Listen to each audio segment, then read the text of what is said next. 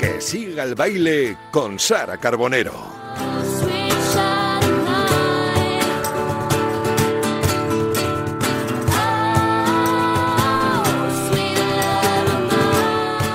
¿Qué tal? Muy buenas tardes, muy bienvenidos a Que Siga el Baile un jueves más. Aquí estamos dispuestos a bailar, como cada jueves, y a disfrutar muchísimo. Hoy con una protagonista que me hace especial ilusión. Una mujer hecha a sí misma, que es todo energía positiva, es, es pura luz y buen rollo. Una joven cantautora y compositora conocida por todos que se define como ciudadana del mundo, eso he leído, al haber nacido en Inglaterra, crecido en Madrid y tener sus lazos en Cantabria. Es una artista con un talento sin límites que ha logrado crecer solita, creyendo en ella misma y en su música y además de todo esto es una de las pocas mujeres que autoedita sus discos y que además gestiona un equipo completo que asume con una gran responsabilidad. Vamos, que le gusta a ella estar en el plato y en las tajas. Hace unos años, en 2019, tuve la suerte de coincidir con ella en Porto, con más amigas. Recuerdo que hace un día malísimo de, de lluvia, eh, típico día eh, portugués, y estábamos en la playa. Nunca se me olvidará, aunque parezca otra vida y que ha llovido muchísimo para las dos. Desde entonces teníamos pendiente este encuentro. Y me hace mucha ilusión que sea porque está muy cerquita su nuevo disco, Libre, su nuevo trabajo y que hoy mismo, anoche, a las 12, ha estrenado una nueva canción que es perfecta para este programa. Enseguida vais a saber por qué. Porque está más guapa que nunca, con su sonrisa por bandera, porque ha vuelto, hoy tengo la alegría de contar aquí conmigo, con Sofía Elar. Agua con limón, cerve de barril, mesa para tropecientos veintipico mil. Si oye una canción, creo que habla de mí. Brindo por tu forma de vivir, no me vuelven loca. Tus manos cuando me rozan, el aire que se alborota cuando huele a ti. No me vuelven loca tus ojos cuando me tocan y tu corazón de roca me aleja de ti. Y si me ves bailando esa Bueno, Sofía, muy buenas tardes, corazón. Buenas tardes, Sara. Nos hemos emocionado un poquito en esa intro, ¿eh? Hombre, claro que sí. es ¿Te acuerdas de ese día? tiempo, Ese día, esa lluvia, ¿no? Ese momento, esa comida tan, tan bonita. Y tres años después, aquí estamos presentando esta canción. ¿Cómo suena de maravilloso esta canción de radio? ¿Estás contenta? Estoy contenta porque creo que es lo que la gente necesitaba escuchar ya, ¿no? Dejar las penas a un lado. Además, los cantautores tenemos esa fama de cortavenas y no, bueno, no, no, no es así. Eh, así que bueno, em, devolviendo un poco la luz y la y los colores, que es lo que echamos en falta. ¿Qué ¿Cómo es esta canción? ¿Qué significa para, para ti? Para mí es una cosa, es un poco volver a los inicios, ¿no? Me recuerda un poco a la rumba quizás de lo que pudo ser un amor de anticuario, con lo que la gente empezó a conocerme.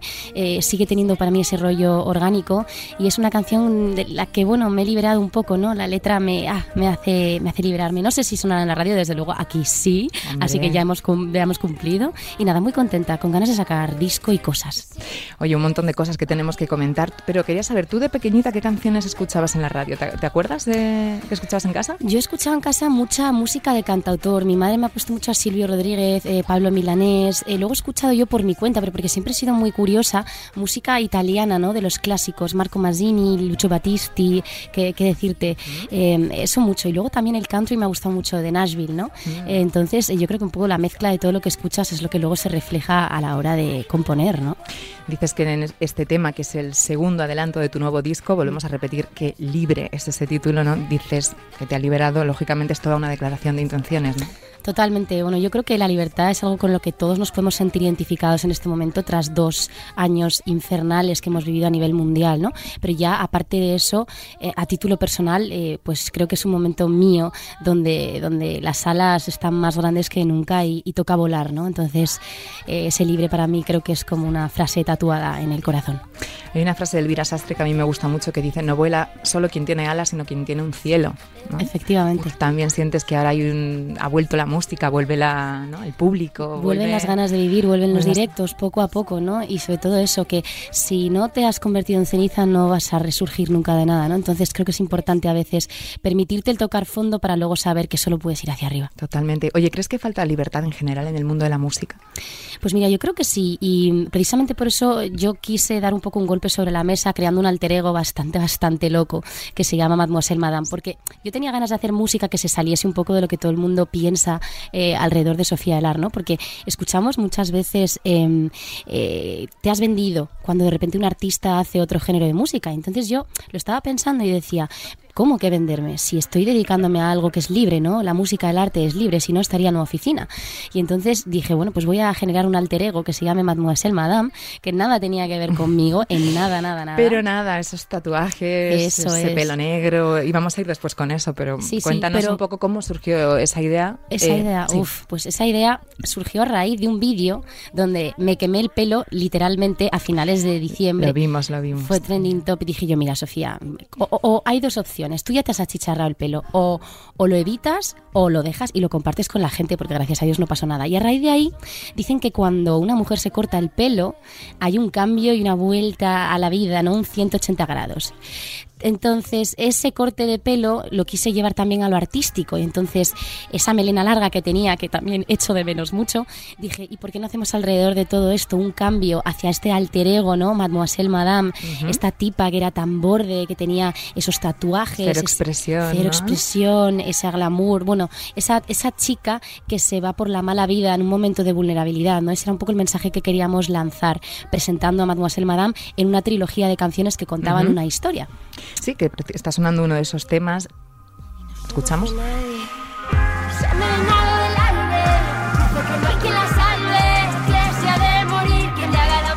Que lógicamente musicalmente es- son diferentes a lo que estábamos acostumbrados. Te quería preguntar, par- primero, ¿se van a quedar así esos tres temas o, o va a tener una continuidad?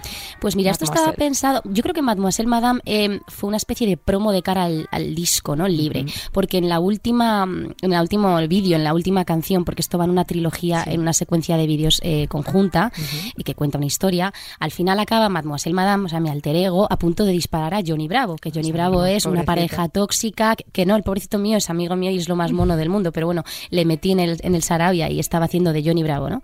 Y entonces eh, resulta que, a conclusión de todo esto es que Mademoiselle Madame está eh, en la cárcel. ¿Por qué aparece de repente Sofía, yo, eh, de comisaria, deteniendo a Mademoiselle Madame, ¿no? Como diciendo, mira, ya te lo has pasado lo suficientemente bien. Sí, este recuerdo aquel evento que hiciste en Gran Vía, ¿verdad? Lleno de gente y de sí, amigos sí, en sí, Callao y cómo escenificaste. Pero me interesaba saber lo que hablábamos antes fuera del micro, lo que o sea, hasta que este, esta idea decidiste, ¿no? De mm, destapar lo que había detrás y la gente lo pudo comprender. Aguantaste muchas, muchos comentarios y muchas cosas, ¿no? De- Sí, no- sí, o sea, tuvimos que estar meses transformando a Sofía, o sea, transformándome a mí, ¿no? Mis fotos de colores, mi sonrisa, mi- mis gatos, mis cosas. Tu ropa. Todo, mi ropa, Todo. todo. O sea, todo eso tenía que ir poco a poco desapareciendo de tal forma que la gente empezase a preocuparse y que me estaba pasando algo, ¿no? Y entonces yo hice creer hasta el último momento que me fui a hacer un piercing, grabando historias con, en un sitio, en un tatua- con un tatuador maravilloso que hacía que me estaba haciendo un tatuaje. Era todo mentira, era una calcamonía del chino. O sea, te puedes imaginar. Y al final la peluca. A ver, ¿no? yo lo sé porque te seguí muchísimo. Con la peluca tuve dudas, ¿eh? Tuvimos Ay, pues tú no dudas. sabes la de tutoriales que hemos tenido que ver para ponerte la peluca en el mismo sitio todos los días cada vez que salías de casa. y además a Mademoiselle la presentamos en los premios 40. Y en la Lo sé, alfombra roja. con la el gente- vestido blanco aquel. Ese, ese vestido de Natalia Peró que es Y maravilloso. la gente que te decía. No me reconocían ni mis compañeros. Yo me iba además, yo jugaba, ¿no? Me cruzaba delante de mis compañeros de Neil, de Dani Fernández y no me reconocían, no me reconocieron ni los medios. Es más, recuerdo estar terminando ya el fotocall que no me paraba nadie y me dijo una chica que organizaba el fotocall, Sofía, vente al inicio que nadie se ha enterado de nada y todo el mundo tiene un montón de preguntas. ¿Y algún comentario así más feo que tuviste que aguantar o desagradable? Sí, hombre, claro que sí, pero eran gajes del oficio, yo sabía en qué terreno me estaba metiendo, ¿no? Un montón de madres, ¿no? Porque yo tengo muchas madres y familias que me siguen, ¿no? Y que calculo pues que sus hijas pues pues sienten ese rol de inspiración inspiracional banal, ¿no? De yo quiero ser así, sin, na- sin fuera de lo banal y todo eso. Y Madame era todo lo Todo lo contrario, ¿no? Bastante frívola, ¿no? Entonces, eh, efectivamente, entonces claro, había un montón de madres y comentarios de yo te dejo de seguir, se te ha ido la olla, has perdido tu frescura, ¿qué te está pasando? Ya no eres Sofía. Y eso dolía, ¿no? Pero yo decía, aguantado un poquito más, que es que Sofía no da puntada sin hilo. Oye, volviendo al tema de la libertad eh, musical, tú siempre has sido un ejemplo, como contaba en la intro, compones, grabas, te autoproduces, no duermes. Eso sí. Te encargas de las redes maravillosamente, como dices tú, llevadas, porque creo que inspiran y transmiten mucho más que, ¿no? que, que es puramente algo musical y casi toda tu carrera te gusta con- gestionarla y controlarla tú.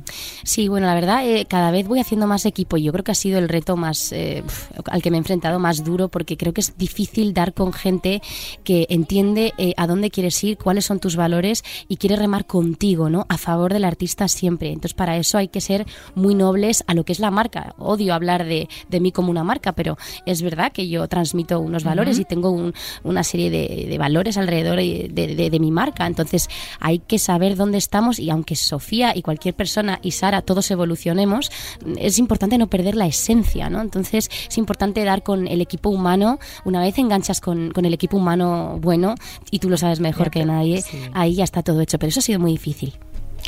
La almohada que sabe latín tras otra noche larga de poco dormir contarnos chorradas. Ya casi te marchas y no estaba yo.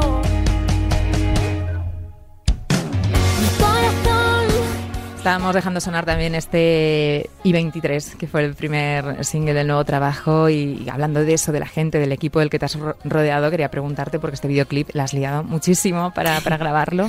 Eh, enhorabuena, porque Muchas gracias. transmite, pues eso, transmite equipo, transmite buen rollo. Como. Bueno, no sé, cuéntanos también un poco cómo surgió la... eh, ¿Está grabado en, en qué isla? Perdona, que ahora En- mismo no caigo. sí, en Tenerife. En Tenerife. La idea era grabarlo en Mallorca. Eh, pero eh, estaba lloviendo, mira, calima, estaba la calima por todos, lloviendo por toda España y no llegábamos. Entonces eh, dijimos, ¿dónde no nos llueve? Con, con eso nos vale, ¿no? Ujú. Eh, y entonces tuvo que ser Tenerife y nos fuimos a Tenerife, eh, alquilamos un Airbnb, que es esa casita tan bonita, ¿no? Que tiene esas puertas tan Preciosa. turquesas que te recuerdan un poco pues a, a mamá mía, ¿no? O a Grecia o a lo que sea. Y, y nada, y ahí que fuimos, eh, liamos a los fans, hice un llamamiento de fans de gente en Tenerife porque necesitábamos gente para una fiesta. Bueno, primero liaste a tu compañero de videoclip, el protagonista. Hombre, David Castelló, ¿A David? sí, sí, efectivamente. eh, pues nada, David lo conocía de, pues de redes sociales, de seguirnos y yo siempre le he visto como las energías, ¿no? Las La energías se sonrisa, decías, ¿no? La sonrisa, las energías, los colores, ¿no? Se respiran incluso a través de una pantalla. Entonces le hice el lío, le dije, oye, ¿te puedo dejar, te puedes dejar liar? Y me dice, uff, a ver. Y le conté la historia y me dice, pero Sofía, si yo no sé actuar, digo, tú tranquilo, que solo tienes que pasártelo bien y ser y confía en mí. Y oye, confió y ha salido un vídeo muy bonito y me llevo también un amigo muy, muy especial. Te preguntaba antes por el tiempo, por delegar y todo esto, pero quiero saber, seguro que ofrecimientos para producir el disco y demás tú tienes, ¿no? Habrá gente que... Sí, sí, sí, la verdad que sí. O sea, em, a lo largo de mi carrera sí que ha habido diferentes propuestas y, y bueno, yo nunca digo de este agua no voy a beber, ¿eh? porque esto, toda esta locura y este proyecto independiente de la música nace a raíz de un trabajo de fin de grado. Yo estudié administración de empresas y los últimos seis meses teníamos que hacer una TFG, un trabajo de fin de grado y dije yo, bueno, pues voy a hacerlo y voy a invertirlo por lo menos en algo que me gusta, pero nunca, nunca, Sara, pensando que acabaría siendo Sofía Elar, ¿no? Entonces, bueno, al final hubo un momento en el que dije, oye, mira, chica, eh, los trenes pasan una vez, eh, no me quiero quedar con el y sí, con mis cuarenta y pico años, mi familia o no, o lo que sea, de un sueño que quizás podría haber perseguido, así que me tiré a la piscina y aquí seguimos. Y lo que sí te gustaba desde pequeñita era escribir, ¿no? Ya empezaste a escribir poemas pequeñita, bueno, pequeñita, con 13, 14 años. Efectivamente, una profesora, además que la que tengo mucho cariño y sigo teniendo contacto con ella, Miss Maisy. Un día como que me veía con esa tendencia de que, y esas ganas, ¿no? Como interés por la poesía. Y me regaló un cuadernito que nunca olvidaré, que lo tengo guardado, y yo hacía mis poemas y ella me los corregía. Y entonces, entre eso y que hacía clases de guitarra y que me gustaba cantar y quise ir siempre a Lluvia de Estrellas, pero en casa me dijeron que me peinase, dije, bueno, ¿por qué no lo juntamos todo, lo metemos en una coctelera y a ver qué sale? Qué bueno. Oye, decíamos que podemos decir casi casi la fecha en la que va a salir el, el disco, ¿no? Porque te has llevado esta semana una buena noticia. Sabemos que es septiembre. Sí, el 2 de septiembre. Al lo principio podemos decir. podemos Sí, decir. sí. Confirmamos que el 2 de septiembre va a estar el libre. Dicen que el tercer disco de, de una carrera suele suponer siempre un antes y un después, ¿no? Eso yo he leído en varios artistas. Pues yo creo que sí, porque el primero lo haces como con la gorra porque nadie te espera. ¿No? Entonces dices, bueno, si pita, pita, y si no, como da igual, como nadie me conoce. Y luego el segundo ya supone un poco más de presión. Y cuando ya llegas al tercero es, a ver, así que ahí estamos, en el punto de inflexión. En ese punto de inflexión que vamos a encontrar así en libre, o sea, todas las canciones guardan un hilo, o sea, son Todas. tienen algo en común, ¿no? Efectivamente, yo soy de las que apoya a muerte eh, a Adele y los discos, ¿no? Adele en su último disco eh, casi como que prohibió ese, esa escucha aleatoria que te deja Spotify, porque cuando escribes un disco, el orden de las canciones se han escrito de- pues por algo, ¿no? Entonces, eh, Cuenta creo- una historia, ¿no? cuenta una historia. Entonces yo creo que en este disco eh, vais a acompañar a una Sofía que está bien, que parece que tiene un proyecto de vida y de todo de una manera y de repente todo eso se gira a 180 grados, Sofía se derrumba, hay un par de canciones, solo dos, ¿eh? también te digo, de esas de wow, de decir, uff, pelos de punta y de eso que, que dices... Desgarrar, ¿no? Desgarrar. Desgarradoras, ¿no? Incluso hay una de las canciones que la canté en tres tomas con un hilo de voz y me dijo el productor, márchate a casa, no vas a volver a grabar esta canción porque esto es lo que necesitamos. A esa Sofía que no podía ni grabar la toma entera porque estaba rota, ¿no? Y ahí se quedó. Y luego de repente Sofía empieza a remontar, ¿no? Entonces viene y 23 viene canción de radio y el disco acaba otra vez. El pues color, como- vuelve, ¿no? Eso es. Acaba Sofía siendo la Sofía de siempre.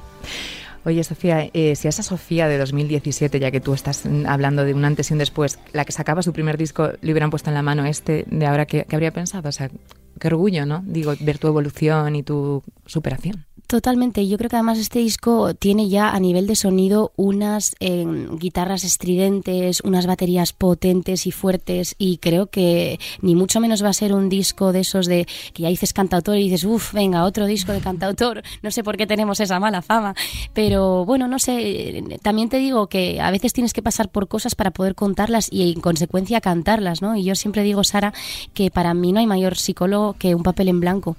La hoja en blanco, ¿no? Eso es. Oye, cuando tú escuchas ahora tu tus seis peniques, ¿qué te parecen? ¿Qué, qué piensas? ¿Qué pienso? Pues em, me parece que hay una Sofía muy tierna ahí, ¿no? Que hay canciones que escribía Inocente, de esos... ¿no? Inocente, Inocente. ¿no? Canciones como rock and rolls de chiquillos, que era como ese primer amor, donde eres como, donde todo es tan tierno, donde... Y, y luego de repente la vida va haciendo de las suyas, ¿no? Va dando vueltas de campana por un lado, por el otro, vas creciendo también.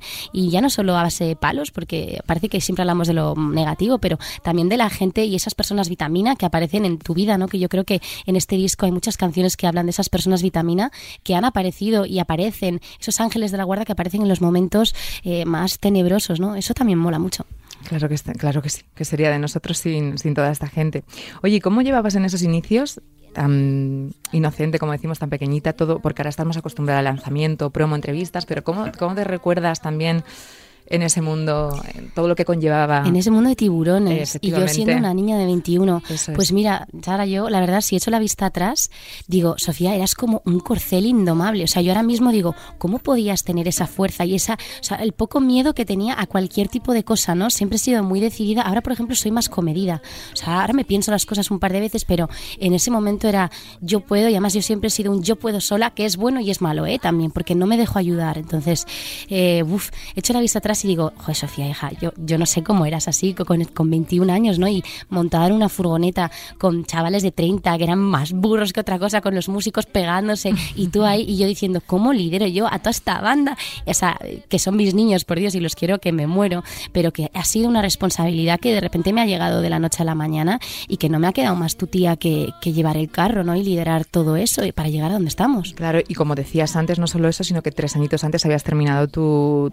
tu carrera, Administración y Dirección de Empresas, tu trabajo de fin de carrera. Siempre tuviste claro que, que eso era importante también, ¿no? Tener esa base, esa Sí, formación. siempre lo tuve claro, pero o también... en casa te insistieron mucho. Efectivamente, lo que no voy a hacer es mentir, ¿vale? No me gusta ser mentirosa. En casa mis padres han sido...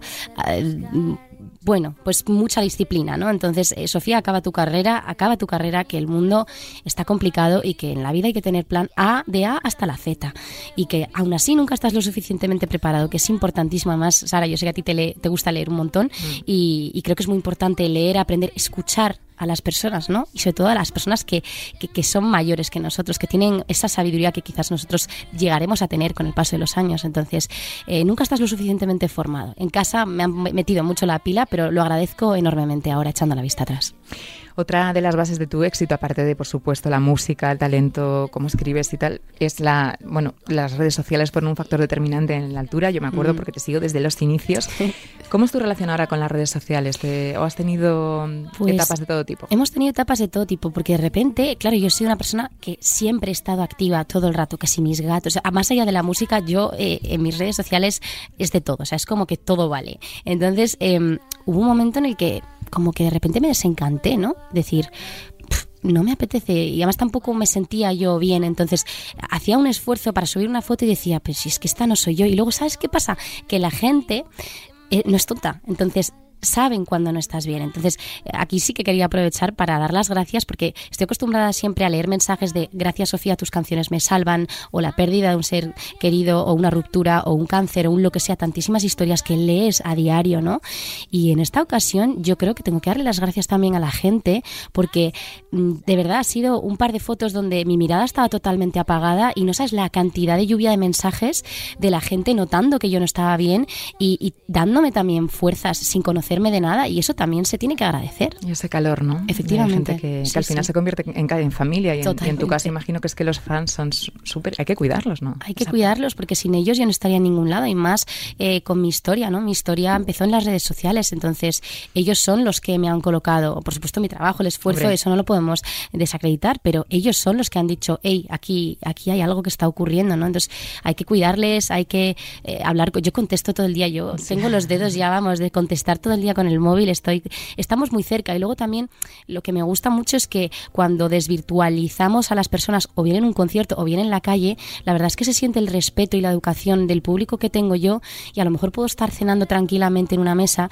y me ha pasado veces que de repente voy a pagar y me dicen han pagado los de la mesa de al lado, ¿sabes? Y que te te está pagando la cuenta alguien que realmente, ¿sabes? Y no te quiere molestar con una foto y te dice, Sofía, nos vemos en el próximo concierto. Y te quedas como diciendo, es que la vida es otra cosa. Qué bonito eso, Sí, sí. qué bonito. Oye, ¿y lo que peor llevas de ellas? Porque claro, todo tampoco es maravilla. No, no, no, y tú lo sabes bien. Pues Sí. mira, es muy difícil porque ¿dónde está el límite? no? O sea, se cuestiona el aire que respiramos. Entonces, si respiramos es porque respiramos, si no es porque no respiramos. Mm. Si nos pronunciamos ante algún trending topic que está siendo viral, eh, la podemos liar con facilidad. Pero luego, eso sí, se supone que estamos todos acarreando, que hay una libertad de expresión y que todo el mundo puede, pero luego realmente no es así, ¿no? Entonces, eh, ese cuidado que tienes que tener en cada foto, en cada punto y coma, porque, eh, porque se olvida, se nos deshumaniza. Hasta por el físico a veces, ¿no? Todo, todo se... Efectivamente, que si estás si más estás tal, peor, que si estás peor, que si estás tal, que qué vaya ejemplo estás dando, o sea, en fin, y sobre todo mm, también creo que, que a las mujeres también en ese sentido todavía estamos un poco a la cola de lo que es la igualdad porque se nos mira con lupa y si no es que estás más delgada, es que estás más gorda y si no es que has envejecido y si no es que, ¿sabes? Entonces, eh, ah, bueno, yo trato de luchar contra ¿Y eso. crees también que fomenta un poco la mm, competencia? Las redes entre, incluso Sí. entre mm, gente de tu sector. Sí, Entre sí, las sí. mujeres, como acabas de Eh, decir. Sí, yo creo que sí, pero por ejemplo, una cosa que me gusta mucho y vuelvo a hablar de mi familia Sí. es que tengo muchas niñas y niñas de mi edad y madres y eso mola un montón porque significa que están cambiando cosas, ¿no? O sea, el decir, Sofía, qué guapa estás, Sofía, qué tal, ese, ese positivismo entre mujer y mujer existe, ¿no? Porque parece que somos como unas víboras todo el día ahí cotilleando entre unas y otras y poniendo a parir a una y a la otra. Y, y cuando, por ejemplo, te sientes arropada por una comunidad femenina y de chicas, madres, que, que te tiran ahí todo el piropazo con todo el corazón del mundo, eso mola mucho también. Sí, las mujeres que se dicen cosas. Yo siempre digo que sería de nosotras y nosotras. Me Efectivamente, gusta mucho ese claim. sí. Oye, dices que tienes contacto con, con tus fans, lo sabemos, para contacto el que acabas de tener con algunos de ellos en México, ¿no? En ese A Todo Taco Tour. Cuéntanos también cómo surgió eh, eh, la idea de ir a casa de tus fans y tener un encuentro musical y personal con ellos. Pues mira, eh, llevábamos mucho tiempo queriendo cruzar el charco y hemos llegado tarde, pero también es verdad que los dos años de pandemia no lo han puesto nada fácil. Entonces, bueno, hemos llegado tarde, pero hemos llegado. Entonces yo tenía claro que cuando cruzase el charco quería hacer algo que caracterizase a la Sofía de, de- siempre, ¿no? ¿Cómo empecé yo aquí? Pues yo empecé mi proyecto con una mano por delante y una guitarra por detrás y tocando en plazas, haciendo piña y, y- y- con esa esencia, ¿no? De la naturalidad. Pues dije, pues lo mismo tiene que ser en México porque es volver a empezar de cero. Y entonces dije, a ver, ¿qué podemos hacer? Que también te digo, originalmente iba a ser un viaje de descanso y relax y acabaron siendo 10 días de promo intensas, de yéndonos a casa de los fans. Entonces nada, hice un llamamiento por Instagram y dije, a ver, ¿quién está lo suficientemente loco como para abrirnos las, las puertas de su casa a mí y a otro tanto grupo de fans? Así que dijimos, a todo trapo, a todo trapo, a todo taco, a, todo, todo taco, taco. tour y salió maravilloso. Bueno, de- ellos nos hacían tacos, nos metíamos hasta su cocina, hacíamos la tortilla española. No nos conocíamos de nada, pero era como ese ambiente de decir, Lo- lo nos conocemos de toda la vida. Y fue muy bonito. Parece que lo hayamos vivido todos, porque como lo hemos visto a, a través de tus, de tus Sí. redes, y los fans al, al principio alucinarían, ¿no? Claro, porque ahí. te ven y les ves temblando y de repente les tienes que coger de las manos y decir que no muerdo, ¿no? Y, y luego ya, luego acabamos ya todos bailando, las canciones mexicanas me enseñaron tal, que si tequilas, digo, yo salí de ahí volando. Eso te iba a decir, que, y que habría partes que no se podrían retransmitir, Qué ¿no? barbaridad, o sea que no, hay que tomar tequila, no sé qué, y digo, ay Dios mío, voy a salir de aquí rodando.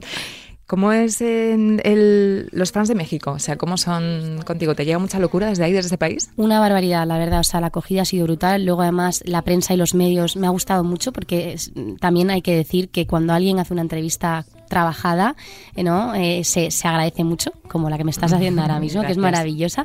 Eh, se agradece un montón y la verdad es que las entrevistas fueron muy chulas. Eh, México está lleno de color, de apoyo a la música y la gente de verdad tiene ganas de que vayamos para allá, ¿no? Yo he sentido que se han quedado con ganas de más y van a tener más porque yo creo que este año va a ser un año de muchas cruzadas de charco. Te iba a preguntar, ¿qué otro país te gustaría visitar? Hombre, pues mira, te digo que ya tengo pensado hacer en Argentina el Asadí Tour.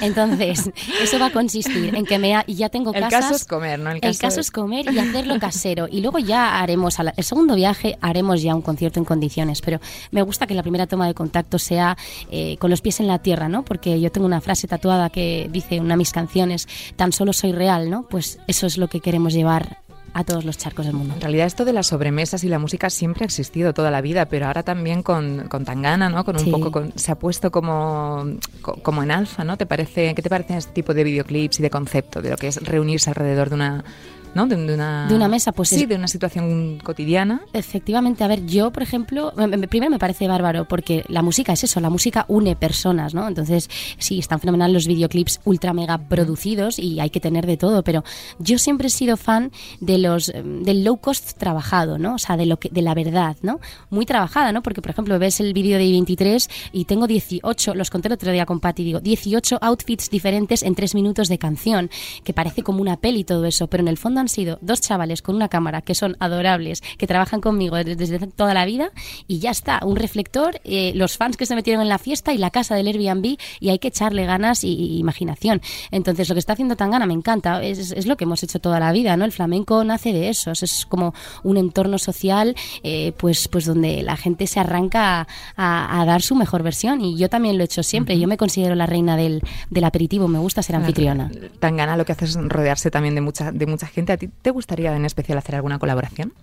Pues la verdad que sí, o sea, eh, tengo muchas personas a las que admiro una barbaridad, ¿no? En el panorama nacional y, a nuestras mujeres, Joder Rosalén, que yo me consta que, vamos, es que es la mejor. Por dentro, por fuera y encima y debajo de un escenario. Vanessa Martín, que también la conozco mucho. Bueno, eh, Ainhoa Buitroa que estuvo Sí. aquí, también hemos hecho alguna cosilla juntas, que es un, es un 10 de tía, tiene una voz maravillosa. Y luego, por supuesto, colaboraciones quizás de mm, quizás más latinas, también me gustaría, ¿no? Pero es- saliéndome del reggaetón, quizás más tirando a un Carlos Vives, Fonseca, todo ese rollo que tiene ese punto latino, pero es orgánico. Eso me gusta mucho. Esos sonidos.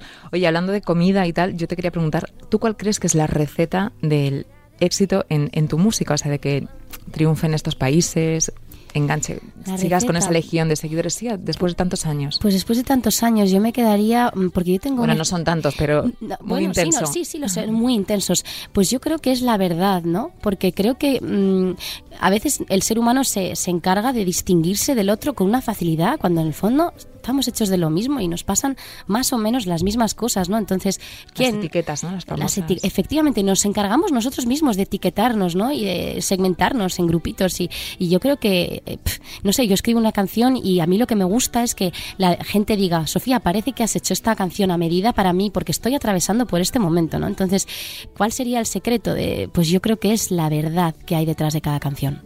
Otra cosa que te define muy bien es que siempre te has mostrado muy comprometida con temas sociales y, y has usado ese altavoz, ¿no? Esa herramienta, la música, para visibilizar más algunas causas em, que las tengo por aquí. Bueno, la Sí. última, sin ir más lejos, te vimos cantando por, por la guerra de Ucrania. O sea, siempre que puedes, te gusta usar tu, tu Hombre, influencia, ¿verdad? eh, sí, es que la, la gente lo llama causas sociales, pero es que yo creo que es un deber. Yo creo que nacimos, o sea, nacemos aquí, estamos de paso por la vida y es nuestro deber y obligación ser precisamente eso, ¿no? Humano, ¿no? Ser humano, ser buena persona. Entonces, eh, las canciones cuentan cosas y no solo hablan de rupturas, de relaciones, de, de la vida y de lo maravillosa que es, ¿no? O de montar una mesa y no, hay canciones que, que se escriben de repente, pues como la que pude escribir yo, Humanidad en Paro, que, que literalmente salió de estar yo viendo la tele, ver lo que estaba ocurriendo con los refugiados y de repente escuchar, vamos a comer, apagad la tele y decir, ¿no? Y a partir de ese momento diciendo, claro, un apaga y lávate las manos, te esperan todos ya sentados y es de mala educación, ¿no? Y que es lo que dice la canción. Y, y la verdad es que hay una historia muy bonita detrás de todo eso, porque mientras estaba yo organizando el videoclip y hablando con distintas ONGs para querer donar la canción eh, a alguien que alguna ONG de esas eh, resulta que yo estaba en un ave llegando a Sevilla y al final del trayecto cuando ya estábamos todos con las maletas el señor que llevaba sentado a mi lado me dice oye no sé qué haces pero por lo poco que he podido meter la antena eh, la verdad enhorabuena lo que sea tal bueno. y le dije "¿Qué- qué- ¿por qué me dices esto? Y me dio la tarjeta y resulta que era Javier Ruiz no que es em, de World Vision que es una Ujú. ONG maravillosa con la que trabajo y, y trabajaré siempre que pueda También la Fundación Rice, ¿no? Eh, Rice también- Fundación, efectivamente. Además, hay dos personas que aparecen en el videoclip que son dos personas realmente que han estado en la calle y que, que han estado amparados por, por Rice Fundación. También has, has hecho canciones, has hecho colaboraciones con UNICEF, la. Asociación contra el Cáncer o Sonrisas, ¿no? es. ¿Y tú crees que se podría utilizar un poquito más la cultura para estas eh, causas sociales como las llamamos eh, normalmente o que ya el papel que juega es suficiente?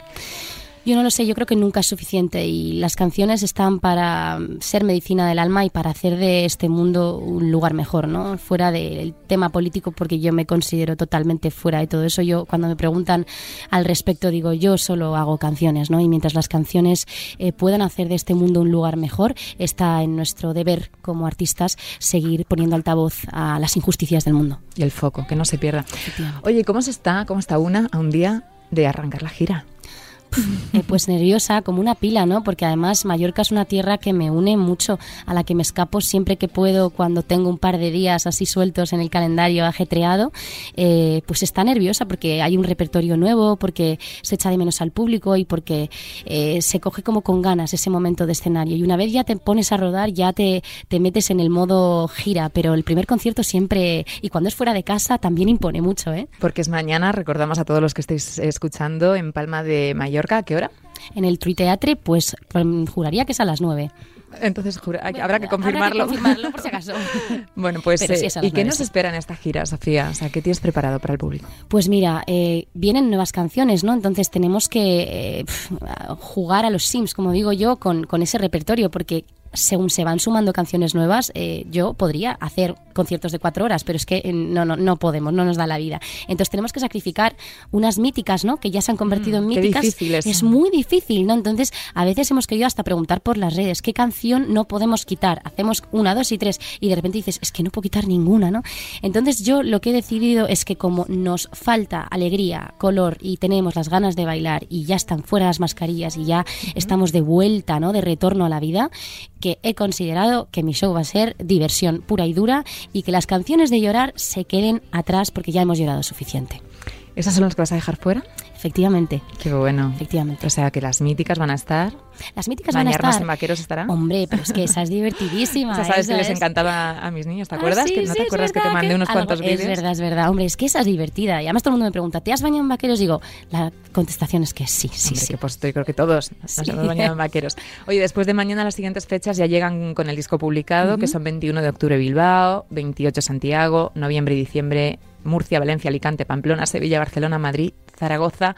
Nada mal, ¿no? Digo. No está nada mal, no está nada mal. Y yo que pensaba que este verano iba a ser un poquito de tranquileo, yo ya estoy mirando a mi equipo y digo, nanay, nanay. Esto es un no parar siempre, pero oye, que no falte nunca el trabajo. Este verano tienes algún que otro festival que también tenemos por aquí apuntado, Ajá. como el Fan Fan Fest en junio en Madrid o el Gran es. Canaria Suena en julio. Mm. Que tú también, eh, los festivales que significan, significan para ti, porque tú eres, mm, ¿no? Te identificamos mucho también con, Sí, con los festivales. pues en los festivales, eh, pues el, el hecho de compartir cartel, ¿no? Que hace mucho, a los festivales eh, vuelven ahora y tenemos un montón de ganas también los compañeros de volver a vernos, porque entre una cosa y otra nos hemos dejado de ver y, y tenemos ganas de volver a, a vernos, colaborar. Y el festival es también ese momento de me toca a mí cantar, pero en el momento en el que me baje del escenario me voy a ir a ver, al otro escenario a ver a mi compañero hacer su show, ¿no? Y ese apoyo también entre los entre la gente de la industria que se echa de menos. Así que muchas ganas de festival, de bailoteo y, y- y de todo. Y fuera de estas fechas, ¿cómo te vas a tomar el verano? ¿Vas a descansar? ¿Vas a escribir? ¿Qué tienes pensado hacer? Pues lo que me vaya surgiendo, porque Sara, yo soy una persona que me echo mucho a las calles, porque me gusta De que me improvisar pasen- también, ¿no? Sí, y me gusta que me pasen cosas, porque si me pasan cosas es lo que luego yo puedo contaros en las canciones, ¿no? Entonces yo voy con un cuaderno, como bien sabes, siempre metido en mi bolso de Doraemon, que suele ser un bolso enorme, porque nunca sé cuándo voy a llegar a casa. Entonces, eso es, eso es. Yo tengo una amiga que siempre dice, en casa nunca pasa nada. Efectivamente, efectivamente. Así que nada, ganas de eso, de vivir, de tratar de descansar un poco porque mal no me viene, eh, pero bueno, también luego volvemos a lo mismo. Yo soy un terremoto y, y a la mínima que me veo un poco parada digo, ¿qué hacemos? Oye, cuando tú saques el disco, eh, esto lo suelo preguntar también, claro, para ti, para la gente será una novedad, para ti el disco tiene ya un tiempo. ¿Eres de las que ya sientes que se te quedan los temas un poco viejos y estás todo el rato componiendo o le vas a dar su respiro? Pues yo no sé, yo mientras la inspiración esté ahí hay que seguir trabajando, ¿no? Y como dice, o sea, como decía Picasso, que te pille la inspiración trabajando. Entonces yo tengo, aparte de mis cientos millones de cuadernos, tengo una carpeta rosa llena de ideas empezadas, de cosas y tal. Entonces eh, siempre es un buen momento para coger esa carpeta rosa y, y seguir componiendo. Y hay cosas también que ya están medio producidas y mientras eh, la energía esté ahí, ¿no? Que yo creo que todavía soy joven como para volcar toda esa energía, eh, vamos a seguir trabajando y llenando la vida de canciones.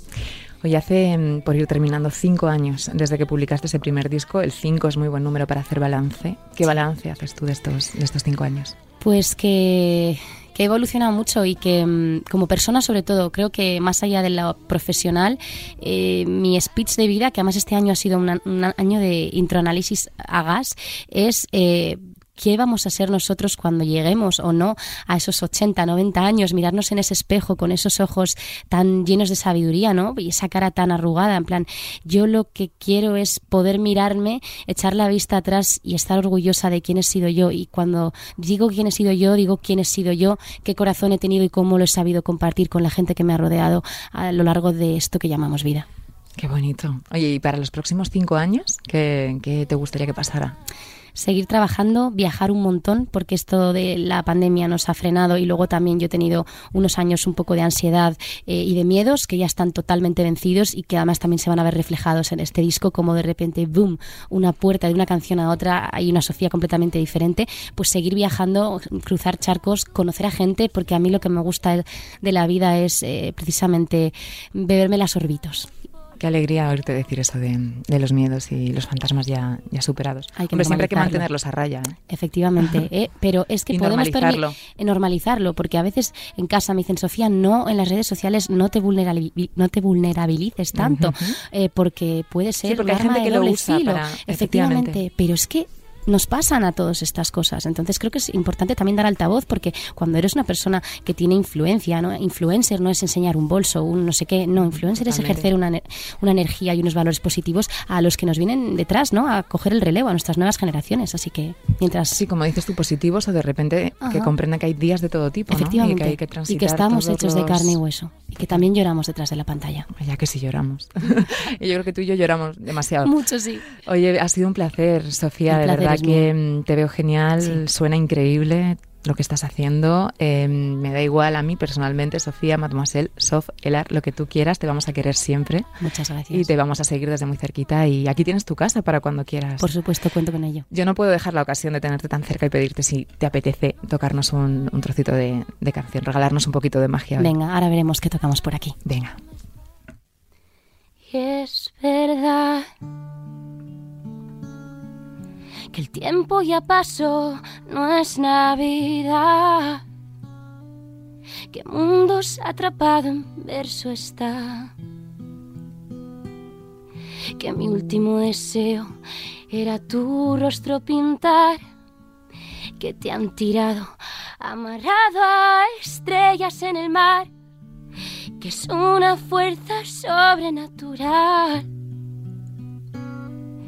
de llantos empapados en un vaso de cristal que nunca pensé que pudiera olvidar.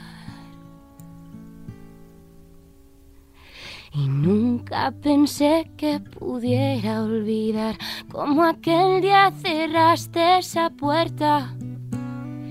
Miro hacia atrás y no puedo evitar intentar que algún día lo entiendas y verás horizonte allá, el mundo que intentamos inventar.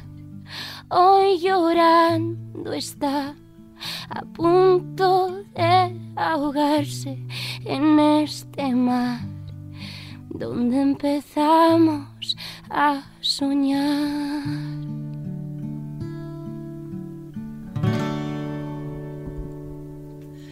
Sofía, qué bonito este mundos, mundos. eh, has dicho que te apetecía ponerte un poco más, más ñoña al final.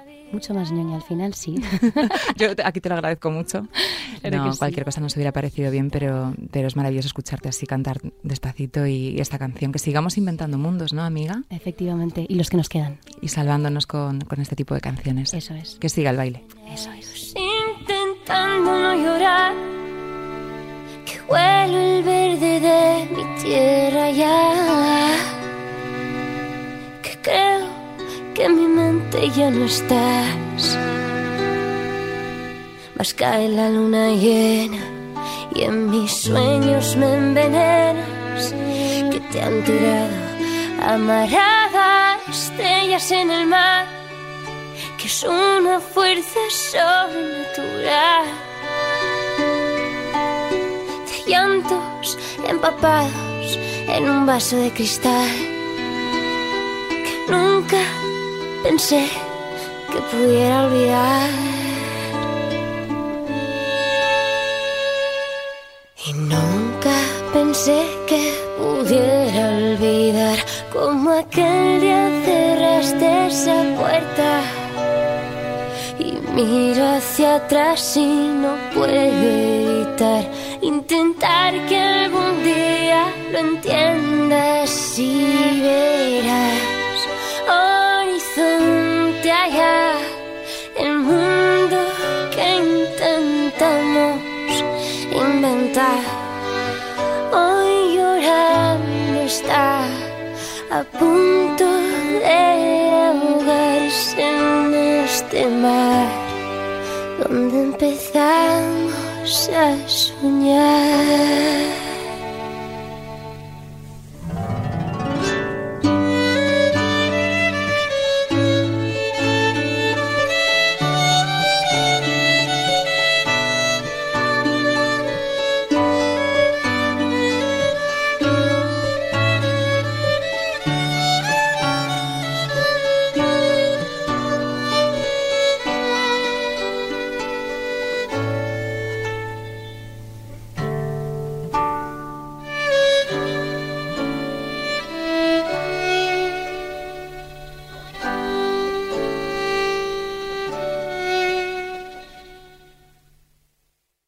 Siga el baile con Sara Carbonero.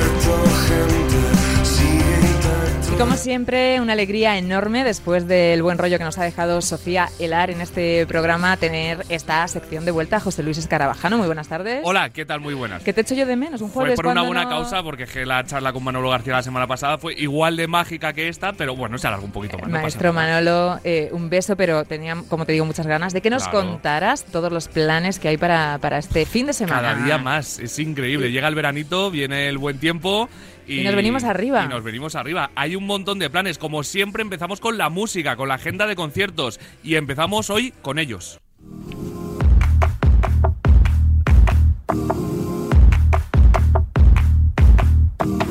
Dime que no te vas ahora.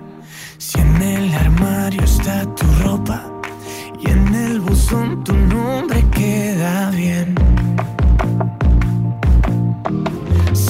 los chicos de, de Vicio, que tienen eh, concierto hoy para los más rezagados que nos están escuchando y quieran todavía tener un plan hoy en Madrid.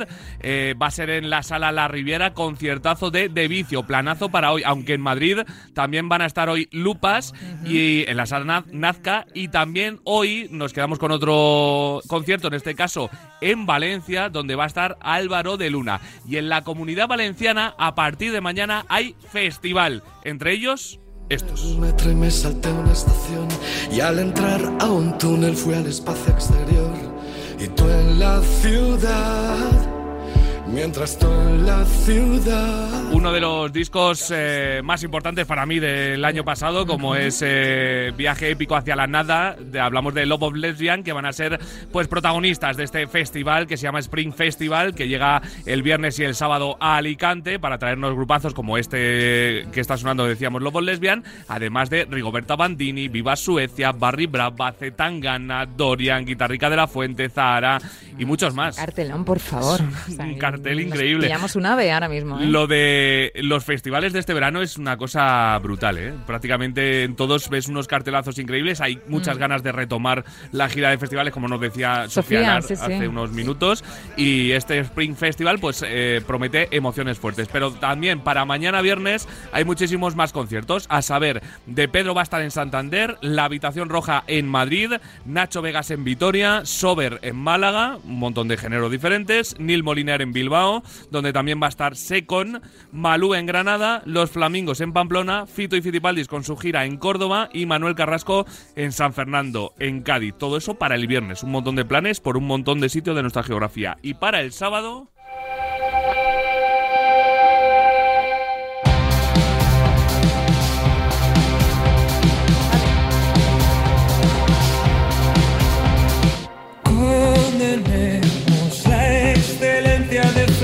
lo vulgar. Voz inconfundible, la de Miquel Izal. Qué penita, ¿eh? Sí, los chicos de Izal que están con su gira de su despedida. gira de despedida, sí, sí. Despedida para siempre, en principio. Bueno, eso nunca se sabe. Un parón indefinido. Y Bueno. bueno. pues se van a tomar un tiempo, un respiro, cada Bueno, uno tanto de, la esperanza de es ellos. para los superfans incondicionales, que hay tantas bandas ¿no? que hacen esto y de repente Luego te un hacen tiempo... a los cuatro años una vuelta. Fíjate, María, estuvieron ocho años eh, sin sacar nada y de repente sacaron un disco. Bueno, pues eh, iniciarán seguramente caminos eh, diferentes y luego, quién sabe, si en un futuro poquito de aire. Se, Sí, sí. se volverán a juntar. Por ahora hay que disfrutarlos, que están en esta gira ¿Dónde, de dónde, despedida dónde van a estar? y van a estar el sábado en Cáceres. Pero además también tenemos a Muerdo en Palma de Mallorca, a The National en Pamplona, Rafael, el gran Rafael, en Avilés, Ladilla Rusa en Vigo, Ana Guerra va a estar en Burgos, Malú se va a Murcia, Dani Martín se sube a San Sebastián, Estopa en Valladolid, Fito y Fitipaldis en Sevilla y Camela, que sigue de gira también, en Castel de Fels. Eso en cuanto a la música. Vamos al teatro y destacamos dos obras. En Madrid nos quedamos con el musical. eh, musical importante además que se llama Kiki Boots, una historia en la que dos personas unirán sus diferencias para crear algo único. Charlie pone su experiencia en una fábrica de calzado, Lola su visión artística y salvaje. De la unión de ambos surgirán unos estiletos eh, que no se habían visto antes y del trabajo conjunto se creará una gran amistad. Unos estiletos, ¿tú sabes lo que son unos estiletos? Eh, sí. unos, es- unos estiletes en italiano. unos zapatos Unos de zapatos. tacón, de señor. Claro que sí. Oye, qué interesante, ¿no? Mira, además es que un ha estado en Broadway. Broadway, Eso sí, te iba a es decir. un éxito de es Broadway tontería. que llega a España, concretamente al Teatro Calderón, con pases, por ejemplo, hoy a las 8 de la tarde, mañana a la misma hora, el sábado dos pases a las 5 y a las 9 y el domingo a las 6 de la tarde. Así que planazo musical para Madrid. Y en Barcelona hablamos de El Gran Comediante, una obra de humor de Joel Joan y de Héctor Claramunt que mezcla el sueño de dos amigos de toda la vida de ser actores de éxito. Se puede ver en el Teatro Goya con pases hoy, mañana y el sábado a las 8 de la tarde, mientras que el domingo se puede ver a las 6 y media de la tarde. Maravilloso. ¿Y pasamos al cine? Vamos al cine porque hay estrenos importantes. Se estrena eh, Top Gun Maverick, la secuela de Top Gun con Tom Cruise a la cabeza, interpretando al piloto Pete Maverick eh, Mitchell. y que, eh, bueno, pues es uno de los platos fuertes también que tenemos esta semana para eh, disfrutar en el cine. ¿Quién no ha visto Top Gun con Tom Cruise? Pues ahora la secuela. Buenísima. Y hablamos de otra peli, ¿no? Sí, como es El Comensal, una producción española dirigida por Ángeles González Sinde y protagonizada por Susana Abay- Abaitua, eh, Ginés García Millán o Adriana Ozores, entre otros muchos. Es un drama que cuenta la historia de un padre y una hija que rebuscan en la muerte de la abuela de esta en la década de los 70 a manos de la banda terrorista ETA. Y terminamos con el estreno de una serie, como siempre. Una serie muy esperada también, para mí para mucha gente, Sí, que somos esta, fans. Esta semana hemos tenido, hemos ido abriendo boca ya con el evento de presentación. ¿no? Claro. Y se estrena eh, mañana en Netflix la cuarta temporada de Stranger Things, que llega en dos partes. La primera de ellas se estrena mañana y será además la penúltima temporada de la serie, que ha firmado cinco temporadas y a la quinta se termina. Eh, la historia se retoma seis meses después de la batalla en el centro comercial Starcourt, eh, que trajo terror y destrucción a Hawkins. Así Bueno, que... eso, o sea que ahora se va a estrenar una parte y entiendo que se deja en para julio, después. en julio. eh, se estrena la, la segunda parte. Ahora se está haciendo mucho eso. Sí, es Te- una las manera de temporadas la dividen en dos y alargan más. Y gracias a Dios porque hay gente que se las devora en. Vamos, en- ya te digo yo que récord. el viernes, el viernes se estrena, el sábado me las, me las Qué época aquella, ¿eh? cuando tenías que esperar al día de la semana para que pusieran la serie a Y la luego- hora que fuera. Y luego entre los anuncios. Hombre, sí, sí, te sí. acosta- y si, no- si te la perdías, pues te la perdías. te, la, la perdías, contaban. La ponías a grabar en el VHS Es y te la verdad, veías al día siguiente. es verdad, qué bueno. Oye, y vamos a terminar em, con otra sección que siempre que no la hacemos, yo la he hecho mucho de menos, que es la sección del oyente y esa recomendación musical. Y que además hoy? hoy nos vamos con, una, con un estilo diferente a lo que suele escucharse en este programa, pero bueno, hay que traer de todo, obviamente. A ver. Hola, soy Cristina.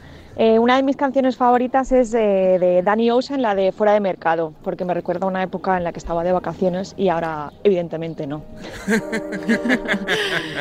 Evidentemente no, me ha encantado el, el audio de esta Me, siento muy identificado con ese audio. Ah, O porque estás fuera de mercado. No, no, no, estoy en el mercado desde que, me- desde que nací.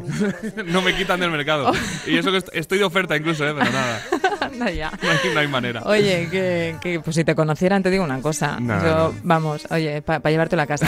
Muchísimas gracias, JL. Nada, y gracias a Cristina por el audio, Gracias, como siempre. Cristina. Y como decía Sofía, la música no solo es para llorar ni para cortarnos las venas. Nos vamos a ir con Dani Usan y con este fuera de mercado, bailando, como Sí. siempre hacemos en este programa. Que como siempre. Al ritmo que sea, pero Pero que no pare nunca. que siga el baile. Gracias. Hasta luego. preparado, me entero, baby, que está fuera del mercado. Oh. Y ahora que estoy preparado, me siento que vi que está fuera del mercado. Ey, ey, ha sido muy, muy, muy, muy difícil para mí. Ha sido muy, muy, muy, muy difícil para mí. Porque te amo demasiado, ey, te amo demasiado.